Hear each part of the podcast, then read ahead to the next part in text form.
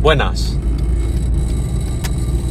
Tengo otro rato para grabar aquí en el coche y digo, venga, va, vamos a grabar otro pequeño audio.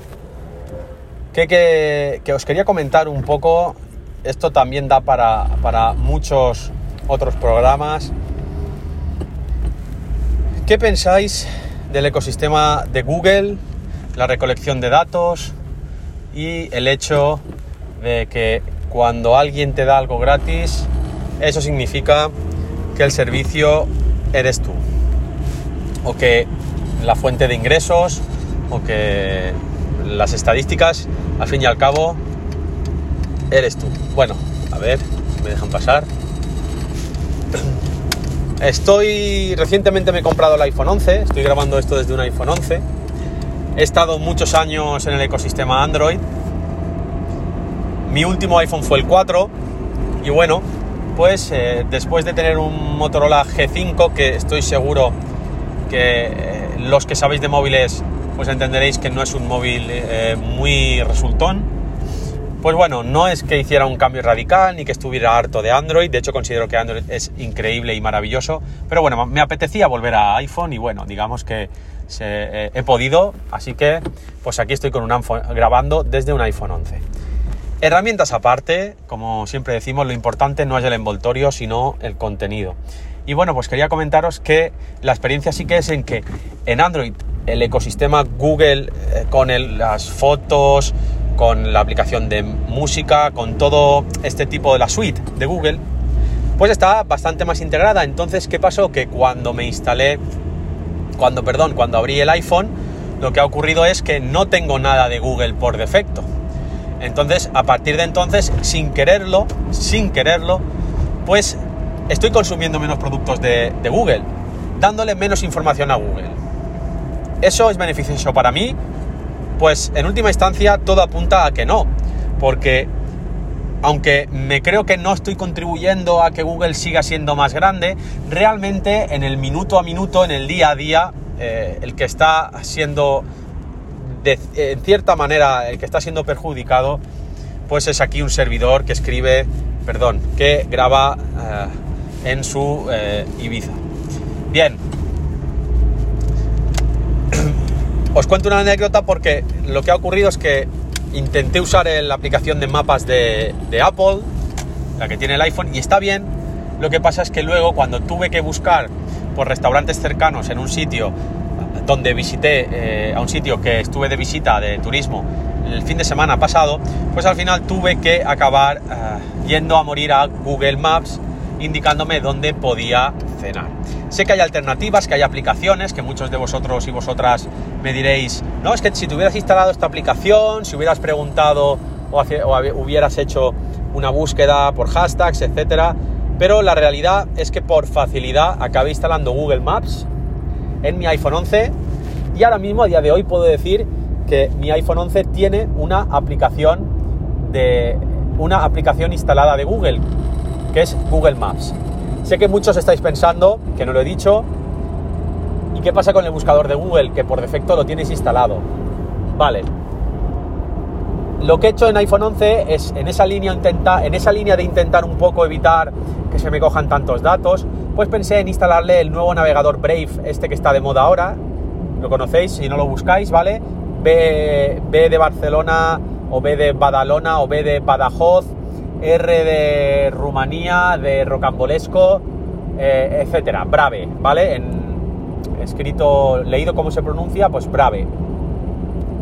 Es un buscador que en principio te protege, viene, básicamente tiene el motor de Chrome, ¿vale? Es el motor V8 de Chrome, pero en teoría no te coge las cookies, etcétera. Bueno, estoy usando en el iPhone ese navegador, pero claro, ¿qué pasa? Pues que acabo usando el motor de búsqueda Google pude poner por defecto DuckDuckGo, que sabéis que es este buscador que no te deja, que tiene, mantiene un poco el anonimato, etcétera.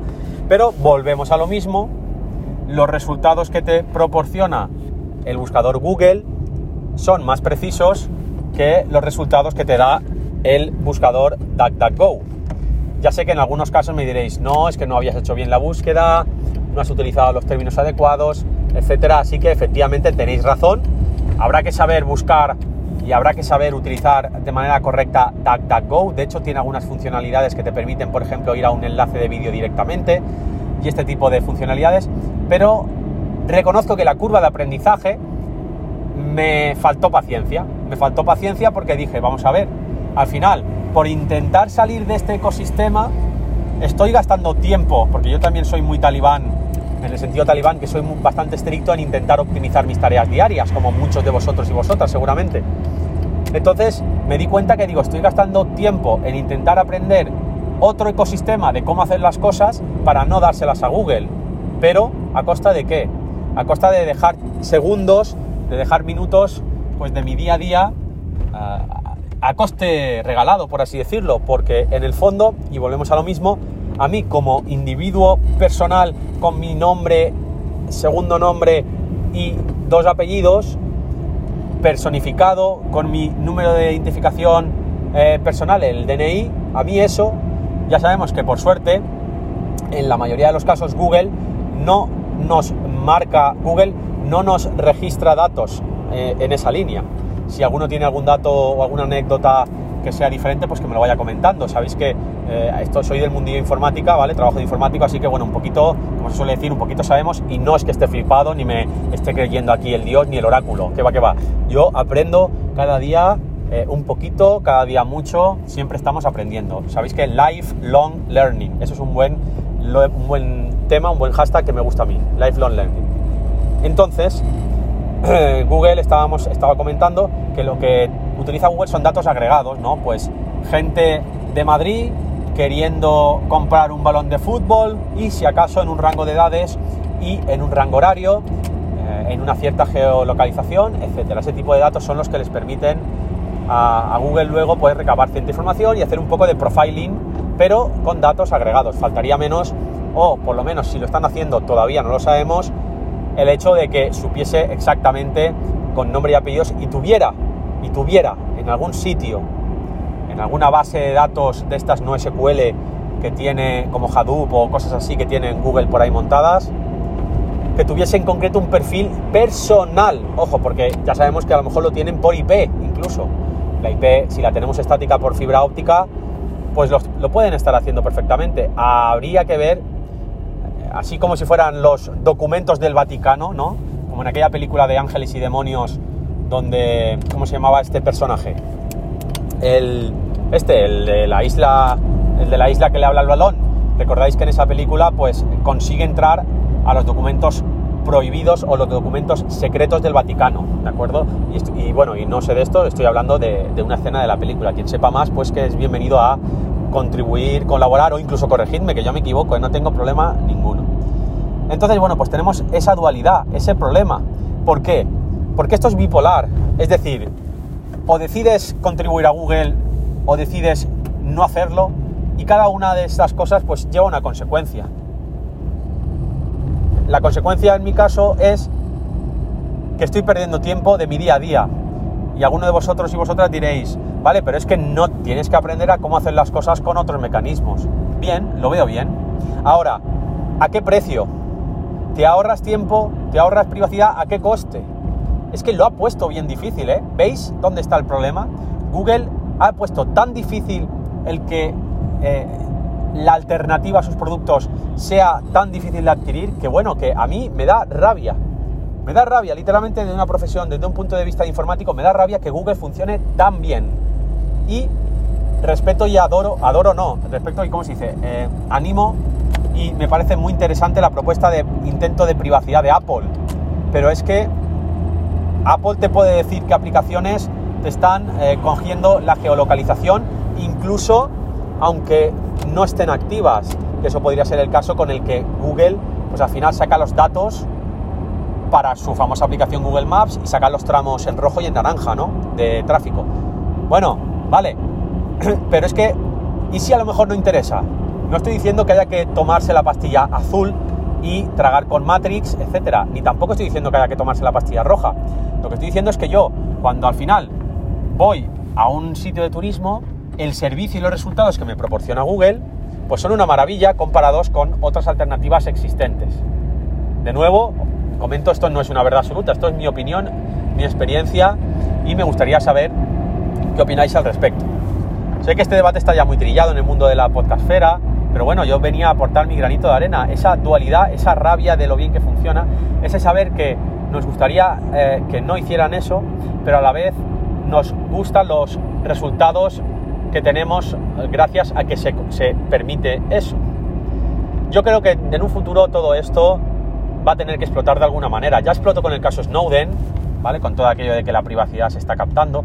Todos los datos, toda la programación por eventos, toda la web, todas las interfaces eh, son candidatas a coger datos de usuario, se cogen con, eh, con, la excusa de beneficiar y de mejorar la experiencia de usuario, pero ya sabemos que eso tiene un lado, un lado oscuro, ¿no? Yo cojo las veces que pasa el ratón por un botón y lo cojo básicamente para intentar mejorar la posición en la que ese botón acaba estando situado en una web para que el usuario le pueda sacar el máximo partido, por así decirlo.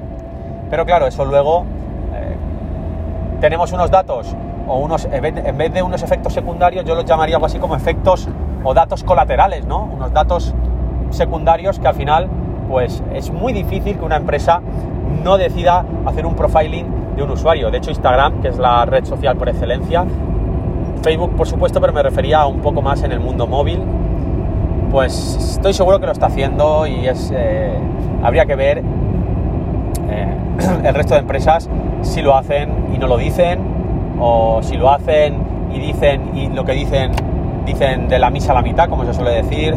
En fin, el mundo del Big Data es un mundo apasionante y a la vez pues eh, un poco escalofriante, ¿no?